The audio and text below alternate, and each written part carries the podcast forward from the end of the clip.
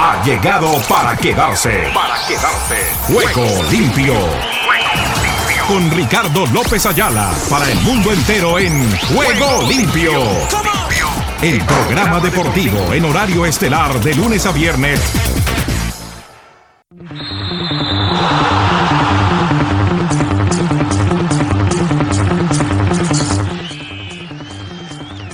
¿Qué tal amigos? Amigas y oyentes Juego Limpio, el programa deportivo para Iberoamérica y el mundo.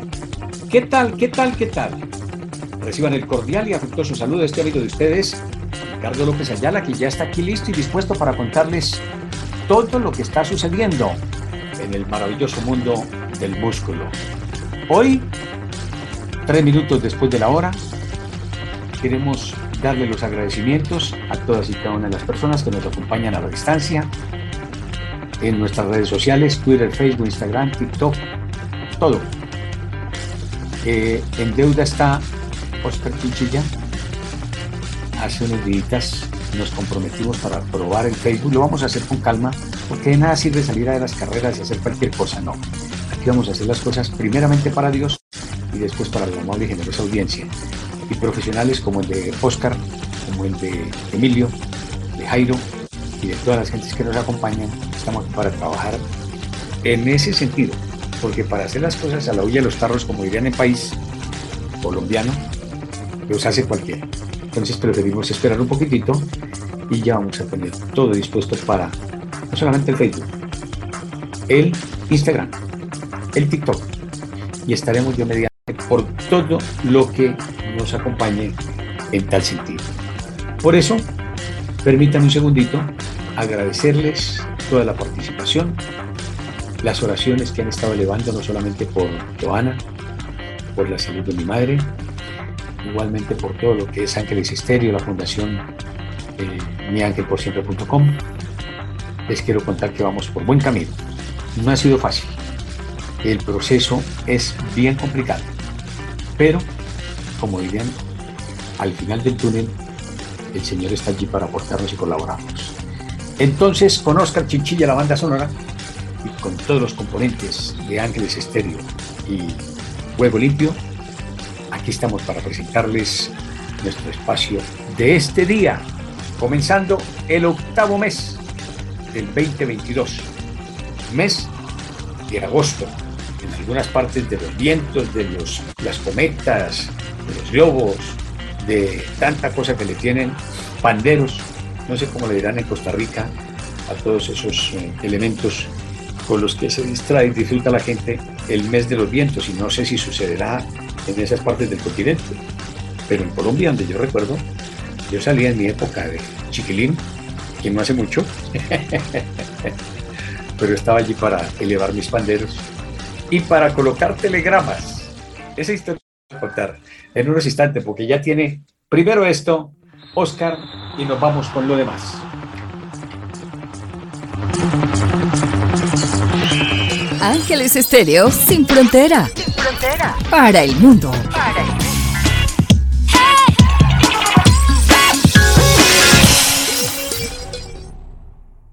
Titulares, titulares, titulares a esta hora.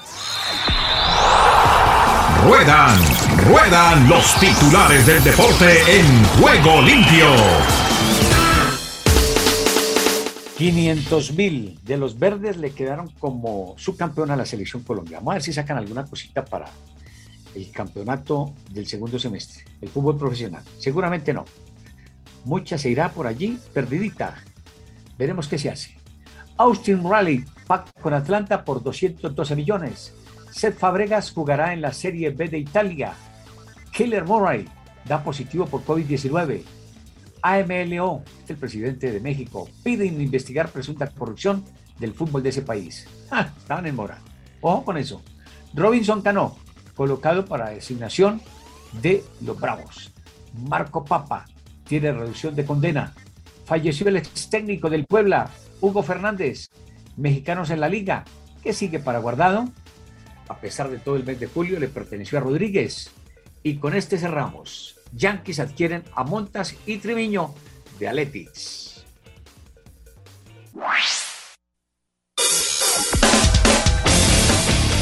Colombia, al ritmo del vallenato en juego limpio. ¿Qué tal Ricardo? Buena tarde para ti y para todos los oyentes de Juego Limpio a través de Ángeles Estéreo. Ha caído el telón de esta Copa América Femenina el pasado sábado 30 de julio, donde Colombia cayó 1 por 0 frente a Brasil. Y el equipo carioca se coronó campeón de este nuevo certamen por territorio colombiano.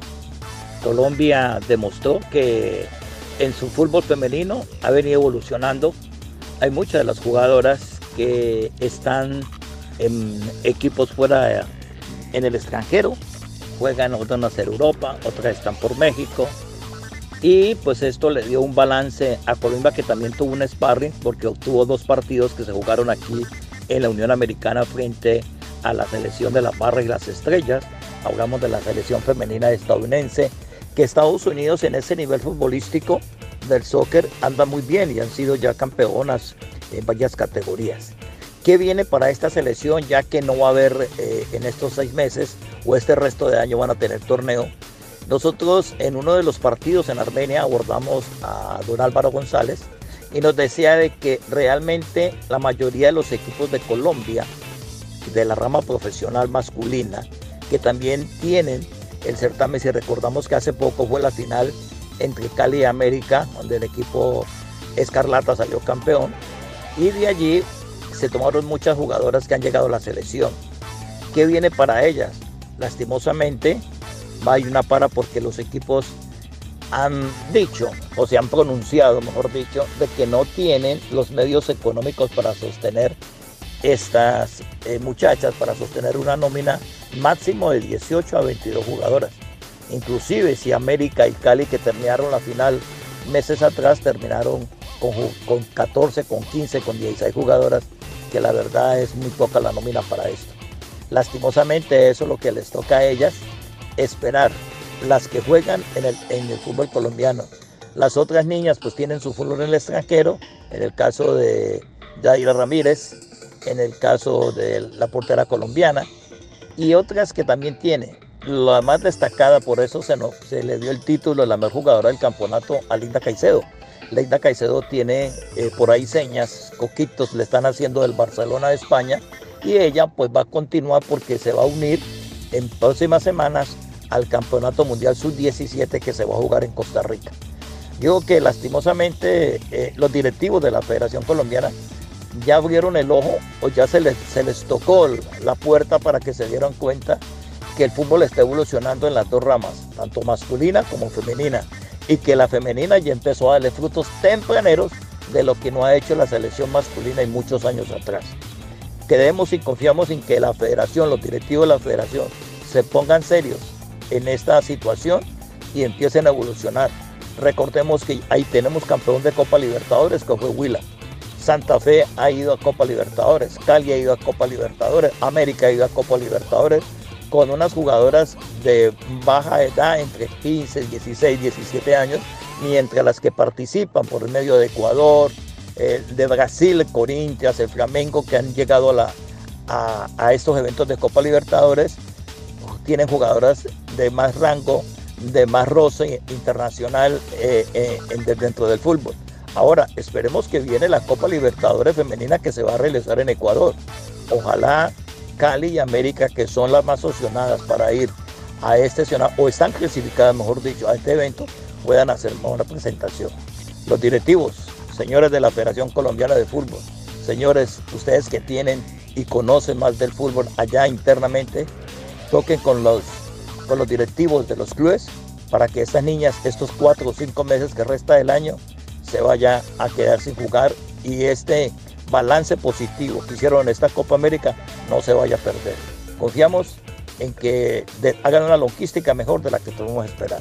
Yo creo que Ricardo que afortunadamente esto es lo que viene y desafortunadamente la para se ve y que ojalá no se vaya la muchacha a desintegrar como pasó en un ejemplo que pasó con la selección mexicana del fútbol sus 17 varones cuando salieron campeones en Perú y esa selección, de esa selección no se rescataron sino tres o cuatro jugadores.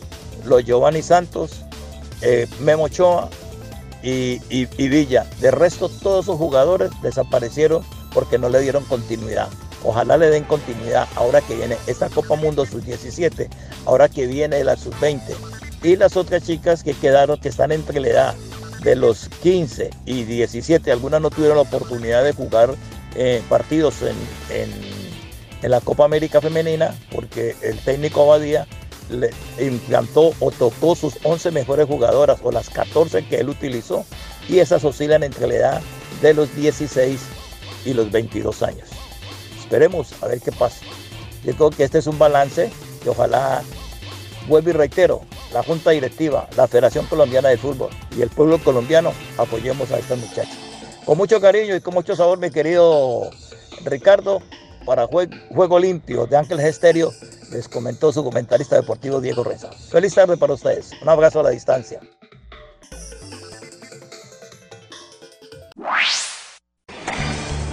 Cuando de deporte elegante se habla, nos vamos al tenis.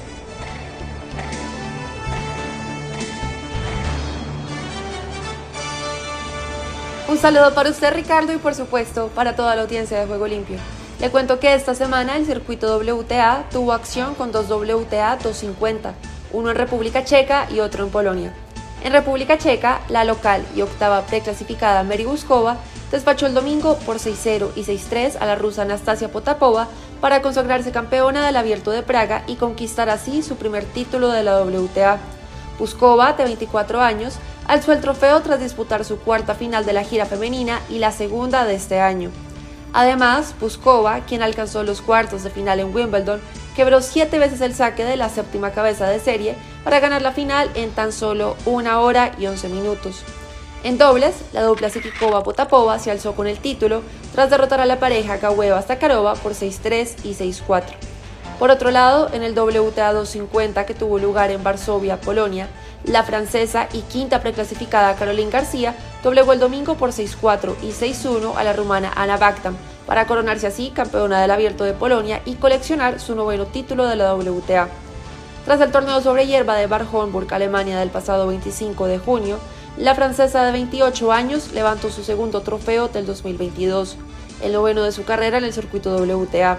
Desde el inicio del torneo alemán, el 19 de junio, Caroline García ha ganado 18 de sus últimos 22 partidos. Fue quinta cabeza de serie en el torneo de Varsovia. Esta semana seguirá en pie el circuito profesional femenino con un WTA 250 en Rumania y con dos más en Estados Unidos que, que darán inicio a la gira americana previa al US Open. Ahora los dejo acompañado de Humberto Flores, quien nos dará toda la información acerca del circuito profesional masculino. Para Juego Limpio, este fue un informe de Alejandra Telles. Estupendo, Alejandra. Mi saludo para ti y para la audiencia de Juego Limpio por Ángeles Estéreo. Este fin de semana culminaron tres torneos ATP 250. En el Tirol de Austria, el veterano español Roberto Bautista Agut conquistó el título de sencillos venciendo al austriaco Philip Misolik, quien llegó a la final en su primer torneo profesional. El título de dobles se quedó con el español Pedro Martínez y el italiano Lorenzo Sonego, quienes derrotaron en la final al alemán Tim Putz y a su compañero neozelandés Michael Venus. Unos 600 kilómetros hacia el sur, a las orillas del Adriático, en la villa de Umag, el italiano Yannick Sinner salió victorioso en la final de ayer disputada contra el favorito del abierto de Croacia, el español Carlos Alcaraz. El título de dobles también se quedó en manos italianas. Simone Bolelli y Fabio Fognini levantaron el trofeo el sábado tras vencer al par anglo-finlandés compuesto por Lloyd Glasspool y Henry Vara, disputado en tres sets. El título de sencillos en el Abierto de Atlanta, jugado en canchas rápidas, se quedó con el australiano Alex de Minaur, quien disputó el partido final contra el estadounidense Jenson Brooksby. Brooksby eliminó en la segunda ronda a John Isner, uno de los favoritos del torneo. El trofeo de dobles en Atlanta fue levantado por los vencedores del Abierto de Australia. Nicolas Kyrgios y Tanasi Kokinakis derrotaron a sus compatriotas John Pierce y Jason Kubler en la final. El ranking de la ATP, publicado hace algunas horas, lista a Medvedev en primer lugar, seguido por Zverev en segundo. El alemán fue operado para corregir lesiones en los tendones del tobillo después del incidente sufrido en la semifinal del abierto francés. El tercer lugar lo ocupa Nadal, seguido por Alcaraz y Tsitsipas. Esta semana los tenistas están en el continente americano disputando torneos en canchas rápidas. El City Open de 500 puntos se disputa en la capital estadounidense.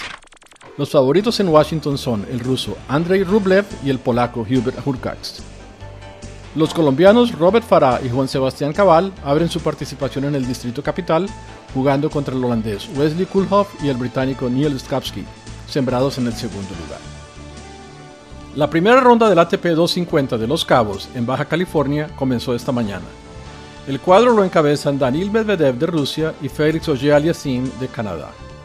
El colombiano Nicolás Barrientos está en el torneo de dobles al lado del mexicano Miguel Ángel Reyes Varela. Y hasta aquí el resumen semanal de la actividad tenística mundial aquí en Juego Limpio. Les informó Humberto Flores.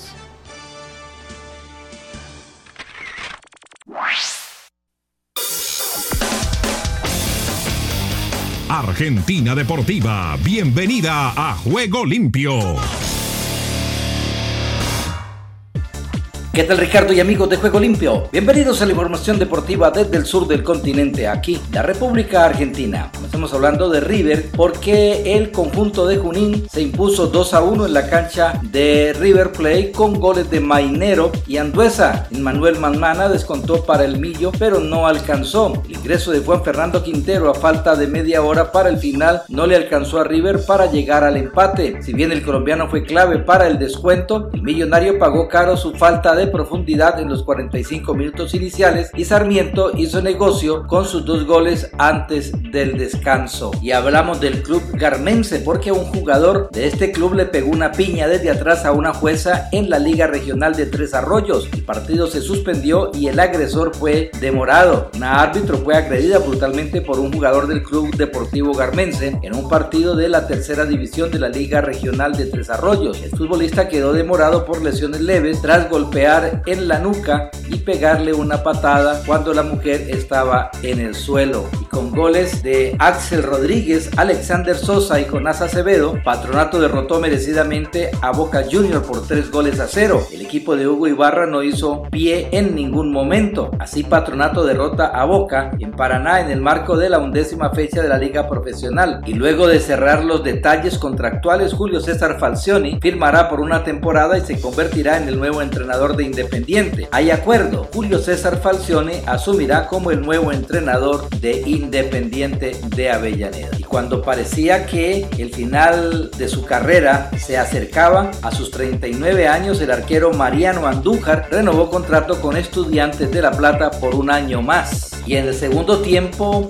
de la victoria de Aldo Civi ante Lanús, Iván Casar, jugador del Granate, chocó con Ian Escobar, futbolista del Tiburón. El partido entre Lanús y Aldo Civi que terminó en victoria por 1 a 0 del Tiburón con un gol de Santiago Silva, se detuvo en el inicio del segundo tiempo por un gran choque de cabezas entre Iván Casal, jugador del Granate, y el futbolista Ian Escobar del Tiburón, quien terminó yéndose en ambulancia. Y hablamos de Racing que ganaba 3 a 1, pero Tigre se lo empató y no pudo quedar de escolta. Racing empató 3 a 3 con Tigre en el cilindro y sumó un punto, pero también perdió dos, como se dio el trámite del partido, que fue 3 a 1 arriba en el entretiempo, mejor imposible, pero se durmió y en el complemento el matador descontó y luego se lo igualó en el final. Y ayer domingo fue la locura en Uruguay por el regreso de Luis Suárez para sumarse a Nacional. El experimentado delantero Luis Suárez arribó este domingo a la mañana a Montevideo para sumarse a Nacional y revolucionó la ciudad. Y Platense con un Zárate activo jugó mejor que Barraca Central, pero con un gran Gagliardo no logró ganar y se alejó un poco de la punta. Quedó a 7 de Atlético Tucumán. Le durará unas varias horas la bronca al competitivo de Zárate. Y es que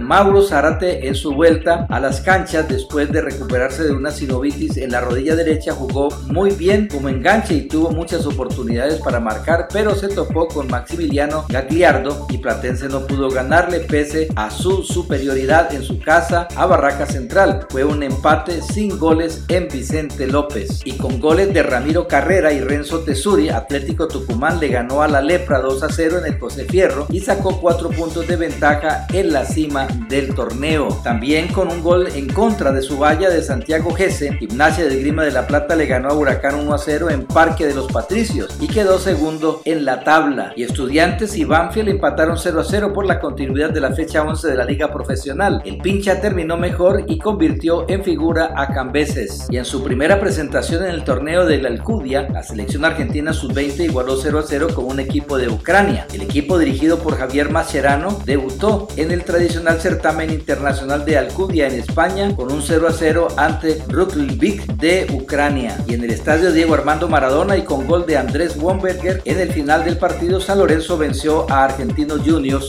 por 1 a 0. Por último, lo que parecía arrancar con un guiño para Godoy Cruz después de una maniobra insólita de Lucas Pollos se convirtió en un empate gracias a un cabezazo letal de Diego Godín, quien debutó en las redes en el fútbol argentino para darle un punto a Vélez en el estadio Argentinas de Mendoza. Y bien Ricardo, esta es toda la información del músculo aquí, la República Argentina. En Ángeles Estéreo y para Juego Limpio, Rubén Darío Pérez.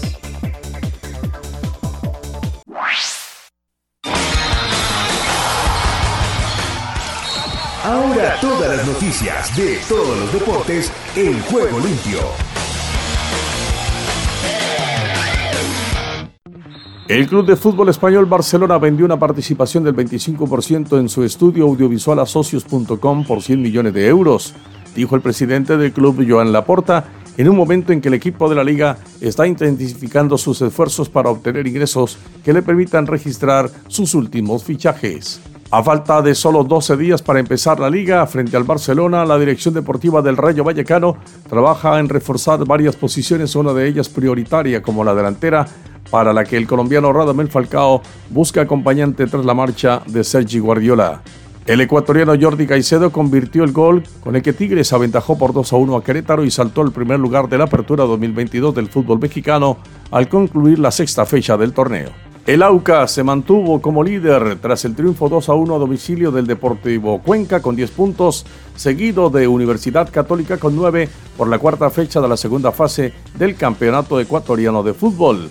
Atlético Tucumán ratificó su condición de líder del torneo de la Liga Profesional del Fútbol Argentino en una jornada que registró nuevas derrotas de River y de Boca Juniors ante Sarmiento de Junín y Patronato de Paraná. El Motagua, campeón del fútbol hondureño, venció 4-0 a Honduras Progreso al cierre de la primera jornada del torneo Apertura, en la que el Olancho, equipo recién ascendido a Primera División, empató 1-1 con el Victoria. El inglés Wayne Rooney ganó su primer partido como técnico del DC United gracias a un vibrante 2 a 1 contra el Orlando City, logrado con dos goles en el tiempo añadido en la Major League Soccer. El centrocampista chileno Arturo Vidal convirtió su primer gol en la Liga Brasileña en la goleada 4-1 de Flamengo sobre Atlético Goyayanense en la vigésima jornada del fútbol brasileño. El equipo de Río suma ahora 33 puntos y se mantiene en las posiciones de vanguardia. Alianza Lima igualó 0 a 0 con Sporting Cristal y logró mantener el invicto en la quinta jornada del torneo clausura de la Liga Peruana de Fútbol.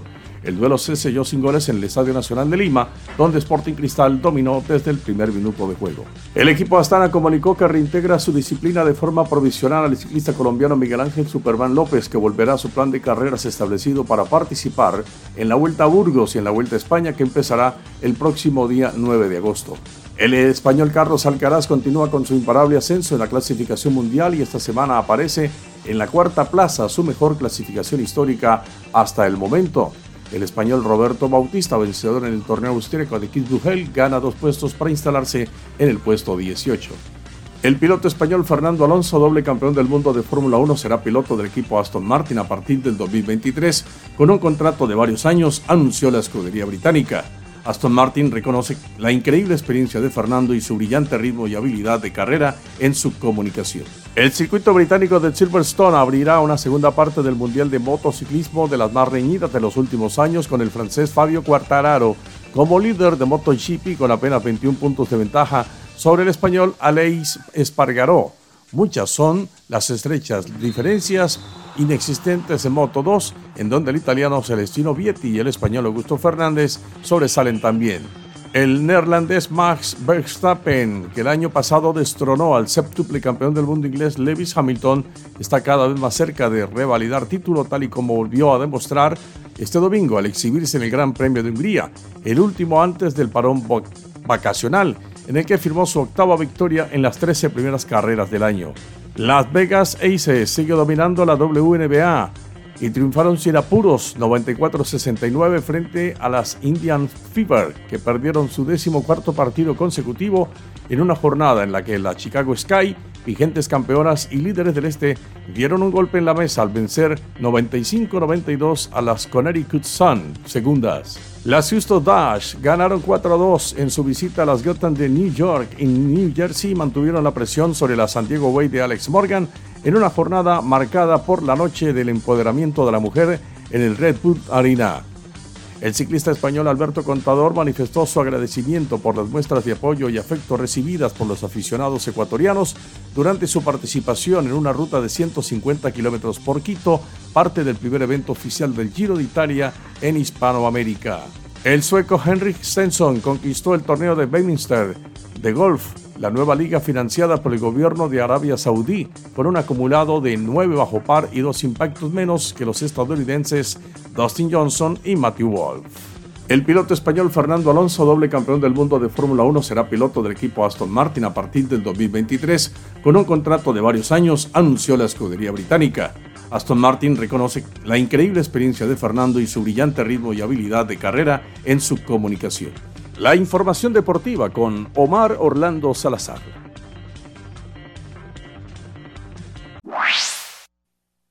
Estados Unidos con todos los deportes en juego limpio. Aquí comienza Deportivo Internacional, una producción de La Voz de América. Les informa Henry Llanos. En el fútbol de la Major League Soccer, el nuevo técnico del DC United, Wayne Rooney, no tuvo que esperar mucho para lograr su primera victoria. Chris Darkin y Taxiarchis Fontas anotaron goles durante el tiempo de descuento de la segunda mitad del partido y el DC United sorprendió a Orlando City 2-1 el domingo en el debut de Rooney. Rooney fue contratado el 12 de julio, pero tuvo que ver los últimos tres partidos eh, del DC United mientras esperaba que se aprueben. Eh, datos como su visa de trabajo. El inglés de 36 años jugó en DC de 2018 a 2019. Junior Urso anotó los 9 minutos para dar la ventaja al equipo de Orlando City por 1 a 0. Alexander Pato se apuntó una asistencia en el tercer gol de esta temporada de Urso. Y Bill Russell, la leyenda de la NBA que fue el pilar de la dinastía de los Celtics de Boston, que ganó 11 campeonatos en 13 años, los últimos como el primer entrenador de raza negra en una liga profesional de Estados Unidos, marchó por los derechos civiles junto a Martin Luther King Jr. y falleció. Ayer domingo tenía 88 años. Su familia difundió la noticia en las redes sociales indicando que Russell falleció acompañado por su esposa Janine la declaración no mencionó la causa del deceso. La esposa de Bill, Janine, y sus muchos amigos y familiares querían dar las gracias por tener a Bill en sus oraciones. Tal vez puedan revivir uno o dos de los momentos dorados que nos brindó o recordar su singular sonrisa cuando se deleitaba explicando la verdadera historia sobre cómo se desarrollaron esos momentos, según dijo la familia, y esperan que cada uno pueda encontrar una nueva forma de actuar o expresarse con el compromiso inflexible y constructivo de Bill. En el fondo de la Fórmula 1, Max Verstappen se recuperó tras un trompo y su peor posición de largada de la temporada para ganar el domingo el Gran Premio de Hungría y de esta manera aumentar su distancia sobre Charles Leclerc en la lucha por el título de la Fórmula 1. La octava victoria de la temporada del vigente campeón mundial le permitió ensanchar a 80 puntos la ventaja sobre Leclerc al iniciar las vacaciones de verano. Aunque la brecha es más amplia, Verstappen no se fía. Desde luego que una buenísima ventaja, dijo el piloto neerlandés de Red Bull, pero si estás peleando por campeonato no puedes cometer errores. Mercedes logró que sus dos monoplazas alcanzaran el podio por segunda carrera consecutiva. Y hasta aquí Deportivo Internacional, una producción de La Voz de América. Solo un minuto. ¿Qué mandamientos debemos obedecer? Cristo dijo que los mandamientos más importantes son, amarás al Señor tu Dios con todo tu corazón y con toda tu alma y con toda tu mente, y amarás a tu prójimo como a ti mismo. Cuando ponemos a los demás primero, cuando perdonamos en vez de enojarnos o cuando demostramos agradecimiento en medio de circunstancias difíciles, expresamos amor por el Señor. La vida de Cristo en la tierra fue una expresión continua de amor al Padre Celestial. Seguir su ejemplo requiere un corazón que desea agradar al Altísimo, una voluntad que se incline hacia la obediencia y una mente que busque siempre la dirección de Dios. Pregúntese, ¿qué puedo hacer para obedecer más a Dios? Si deseas tener esta parte del programa, escribe a Juego Limpio y arriba el ánimo.